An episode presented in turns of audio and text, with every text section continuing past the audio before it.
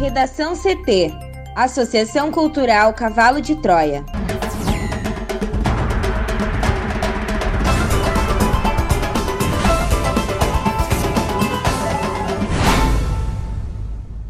Agora, no Redação CT. Ibope mostra Manuela à frente com 24% das intenções de voto em Porto Alegre. Média móvel de mortes por Covid-19 sobe pela sexta vez em uma semana no Rio Grande do Sul. Bolsonaro diz que indicará pastor para a próxima vaga do STF. Educação de Porto Alegre mantém estado de greve contra a retomada das atividades presenciais.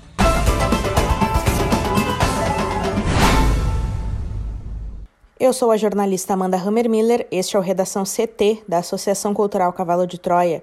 Tempo seco em Porto Alegre, a temperatura é de 19 graus. Boa tarde. Hoje o sol volta a predominar no Rio Grande do Sul. Em todo o território gaúcho, o tempo será firme com sol entre poucas nuvens. Em Porto Alegre, a máxima é de 22 graus. A previsão do tempo completa daqui a pouco. Pela manhã, um pedestre foi atropelado na subida do túnel da Conceição, em Porto Alegre. Ele foi atingido por um gol no sentido centro-bairro e teve lentidão no local para quem acessava a cidade pela Castelo Branco. A vítima foi socorrida consciente pelo SAMU. Quatro carros bateram na BR-116 em Sapucaia do Sul, no entroncamento com a RS-118 no sentido capital interior. Somente danos materiais. Desde o final da manhã, há dois pontos com lentidão no trânsito de Porto Alegre. No quilômetro 100 da BR-290, há obras na região das ilhas, no sentido capital interior. E também tem uma colisão entre carros na Aparício Borges com a rua São Miguel. A lentidão é no sentido sul-norte. A última das três trincheiras construídas ao longo da terceira perimetral para a Copa de 2014 deve ser reaberta às 9 horas desta quinta-feira. A passagem de nível da Cristóvão Colombo na Zona Norte estava interrompida para o trânsito de veículos desde abril, quando foi fechada para a conclusão dos serviços pendentes. Mesmo se reaberta, obras complementares seguirão por mais algumas semanas.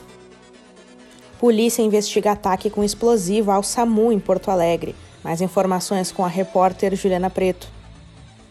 A 11ª Delegacia de Polícia de Porto Alegre investiga a ação de criminosos que atiraram nesta segunda-feira um artefato caseiro explosivo contra dois servidores do SAMU na Avenida Ipiranga, na Zona Leste. No início da tarde, eles foram alvo de um Corsa preto que passou pela via. Um passageiro arremessou o explosivo em direção ao veículo do SAMU que estava estacionado. Um técnico de enfermagem e um motorista, que arrumavam material da ambulância na via para iniciar atendimento, foram atingidos e sofreram escoriações nas pernas. Levados ao hospital de pronto-socorro para exames, os dois acabaram liberados durante a tarde. O coordenador do SAMU de Porto Alegre, Marcos Motim, explica que a explosão ocorreu a 1 hora e 18 minutos da tarde, conforme imagens captadas pelo Centro Integrado de Comando da capital. Motim explica que os funcionários do SAMU haviam terminado de almoçar e faziam a reposição do estoque da ambulância. Motim também destaca que as vítimas tiveram lesões nas pernas e ficaram com diminuição da audição. A perícia recolheu na via e na calçada resquícios de material plástico que compunha o artefato para análise em laboratório. O titular da 11ª Delegacia de Polícia, o delegado André Mochiaro, afirma que a polícia ainda investiga a motivação e os autores do ataque.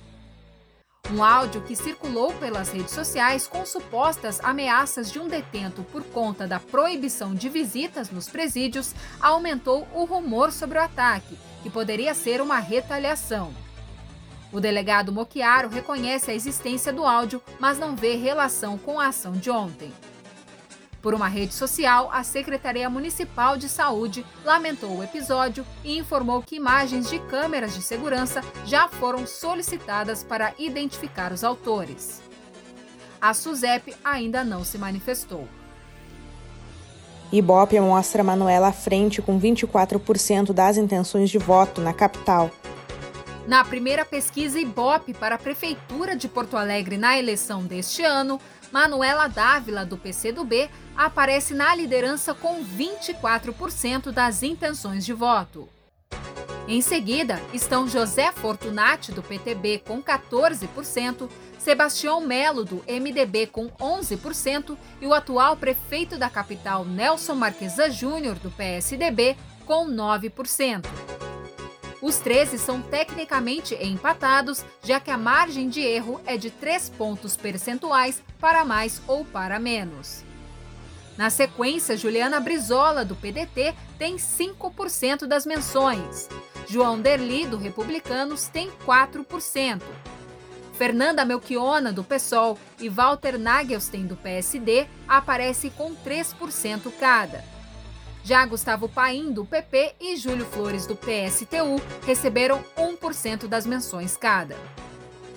Luiz Delvair, do PCO, Montserrat Martins, do PV e Rodrigo Maroni, do PROS, não tiveram 1% de citações na pesquisa estimulada, quando um disco com os nomes dos candidatos é apresentado aos eleitores. Entre os entrevistados, 13% responderam que votariam em branco ou anulariam o voto. O percentual de indecisos ou que não responderam ficou em 11%. Manuela tem melhor desempenho entre os eleitores de 16 a 24 anos, com 40% das intenções de voto dessa faixa etária e entre aqueles que se declaram pretos ou pardos, alcançando 33%. Melo conquista melhor percentual entre os eleitores acima de 45 anos, alcançando 16% na faixa de 45 a 54 anos e 15% entre quem tem 55 anos ou mais. Marquesan já se destaca entre os eleitores que avaliam sua administração como ótima ou boa. Nesse grupo, ele alcança 40% das intenções de voto. Na pergunta espontânea, que é quando o eleitor é questionado sobre em quem votaria sem ver a relação de concorrentes, Manuela também aparece à frente, com 11%, mas mais da metade dos consultados não souberam ou não quiseram apontar um nome de preferência. O Ibope também questionou quem os entrevistados acham que vai ser eleito prefeito de Porto Alegre. Para 22%, Manuela será a próxima prefeita, enquanto que Marquesan foi citado por 13% e Fortunati por 12%. Para o Redação CT, Juliana Preto. Média móvel de mortes por Covid-19 sobe pela sexta vez em uma semana no Rio Grande do Sul. Juliana. Depois de um período de declínio, a média móvel de mortes por Covid-19 no Rio Grande do Sul completou uma semana de elevação, quebrada apenas por um dia de relativa estabilidade. Conforme dados apurados com informações da Secretaria Estadual da Saúde, o Rio Grande do Sul registrou 43,7 mortes pelo coronavírus a cada 24 horas na última semana. O número é 26,97% superior do que na semana anterior, quando a média diária de mortes estava em 34,4. A sequência de altas começou no dia 28 de setembro. Foram seis dias com aceleração das mortes e um dia de breve recuo.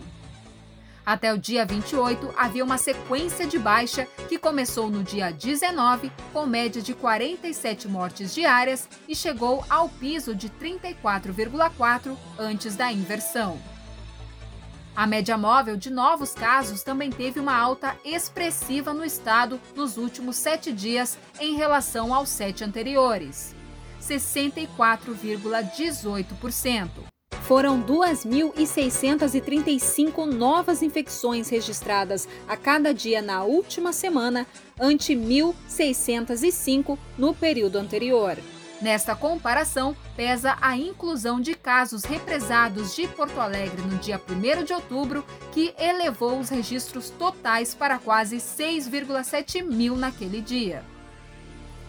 Nessa segunda, o Rio Grande do Sul registrou mais 44 óbitos por coronavírus. Com isso, o estado contabiliza 4.952 mortes causadas pela doença, de acordo com o um boletim da secretaria. O levantamento registrou ainda 837 novos infectados, totalizando 203.497 casos. O número de recuperados chega a 189.615, o que equivale a 93% do total de casos. O presidente Jair Bolsonaro afirmou na noite desta segunda-feira, em culto da Assembleia de Deus Ministério do Belém, em São Paulo, que indicará para a próxima vaga no Supremo Tribunal Federal um pastor evangélico. A promessa se refere ao assento que ficará vago com a aposentadoria compulsória do ministro Marco Aurélio Mello, que em julho do ano que vem completa 75 anos. Segundo ele, a segunda vaga, com toda certeza, mais do que um terrivelmente evangélico, será um pastor. Em seguida, Bolsonaro convidou os fiéis a imaginarem as sessões do Supremo Tribunal Federal começarem com uma oração. Na quinta-feira, Bolsonaro oficializou a indicação do desembargador Cássio Nunes Marques, do Tribunal Regional Federal da Primeira Região, para a vaga ser aberta pela aposentadoria do ministro Celso de Mello, prevista para 13 de outubro. Assim que o nome veio à tona como um supremável, Bolsonaro começou a sofrer ataques por diversos segmentos da base bolsonarista que o acusam de traição por indicar à corte um juiz conhecido por ter um bom trânsito com o governador do Piauí, Wellington Dias, do PT, e com lideranças do Centrão, como o senador Ciro Nogueira, do Progressistas. Bolsonaro afirmou que as indicações ao Supremo são para muitos igual a escalar a seleção brasileira e que todo mundo tem seu nome. O chefe do executivo ressaltou que o desembargador é católico e tem certa vivência na área militar e rebateu também críticas sobre o desembargador ter tido ligações com o Partido dos Trabalhadores no passado. Antes de fazer a promessa sobre indicar um pastor evangélico ao Supremo, Bolsonaro se dirigiu ao ministro da Educação, Milton Ribeiro, também presente na celebração, e perguntou quem diria que teríamos um pastor à frente da educação do Brasil. O culto desta segunda foi uma homenagem pelo aniversário de 86 anos do pastor José Wellington Bezerra da Costa, o presidente da Assembleia de Deus, ministro do Belém. Além de Ribeiro, estavam presentes autoridades como a ministra da Mulher, da Família e dos Direitos Humanos, Damares Alves, e o prefeito de São Paulo, Bruno Covas, além do ex-ministro Gilberto Kassab. A participação de Bolsonaro no culto ocorreu poucas horas depois de o presidente declarar publicamente seu apoio à candidatura do deputado federal Celso Russomano, do Republicanos de São Paulo, na disputa pela prefeitura da capital paulista. Pesquisas sobre buraco negro e segredos da Via Láctea renderam o Prêmio Nobel de Física 2020 para os pesquisadores Roger Penrose, Reinhard Genzel e Andrea Ghez, Penrose receberá metade do prêmio pela descoberta da formação de buraco negro em uma robusta previsão da teoria da relatividade geral. Genzel e André receberão a outra metade pela descoberta de um objeto supermaciço no centro da nossa galáxia. O secretário-geral da Academia Real de Ciências da Suécia, Goran Hansson, afirmou que o prêmio deste ano é sobre os mais escuros segredos do universo. Os três foram escolhidos de acordo com o Comitê do Nobel por suas descobertas sobre um dos fenômenos mais exóticos do universo, o buraco negro. Segundo o comitê, Roger Penrose mostrou que a teoria geral da relatividade leva à formação de buracos negros. Já Reinhard Genzel e Andrea Ghez descobriram que um objeto invisível e extremamente pesado governa as órbitas das estrelas no centro de nossa galáxia. Um buraco negro supermaciço é a única explicação atualmente conhecida. Penrose é professor da Universidade de Oxford, no Reino Unido, Genzel é pesquisador do Instituto Max Planck para Física Extraterrestre na Alemanha e Andrea é pesquisadora da Universidade da Califórnia em Los Angeles, nos Estados Unidos. Penrose usou métodos matemáticos engenhosos para provar que os buracos negros são uma consequência direta da teoria da relatividade geral de Albert Einstein.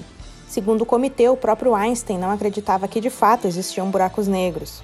Em janeiro de 1965, dez anos depois da morte de Einstein, Penrose provou como os buracos negros podem se formar e os descreveu em detalhes. No centro, os buracos negros escondem uma particularidade.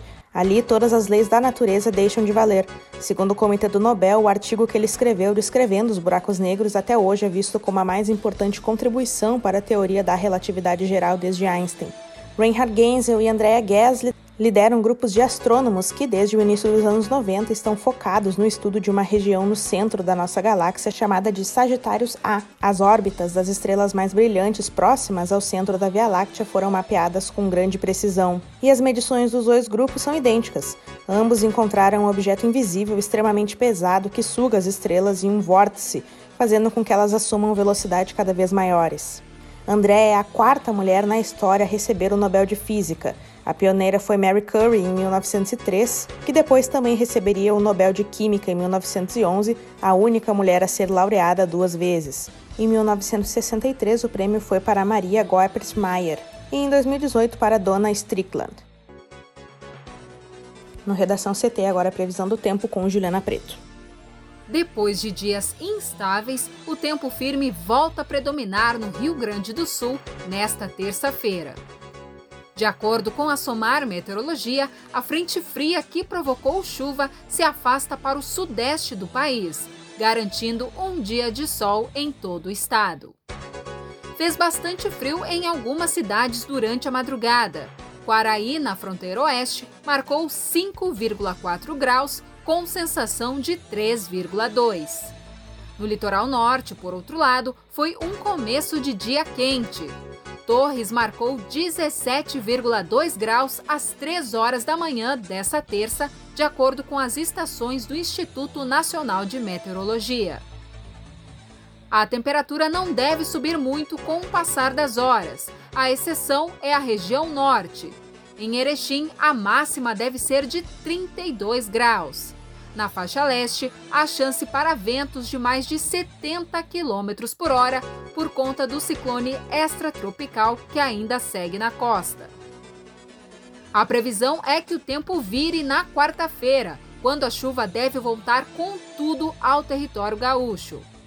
As pancadas devem começar ainda na madrugada na fronteira oeste, no sul, região central, região metropolitana e campanha avançando pelas demais áreas. Para hoje, terça-feira, na região metropolitana, a previsão é de tempo aberto e com poucas nuvens. A máxima será de 24 graus em Porto Alegre. Obrigada, Juliana. Vamos para o bloco de educação. A educação de Porto Alegre decidiu pela manutenção do estado de greve contra a retomada das atividades presenciais.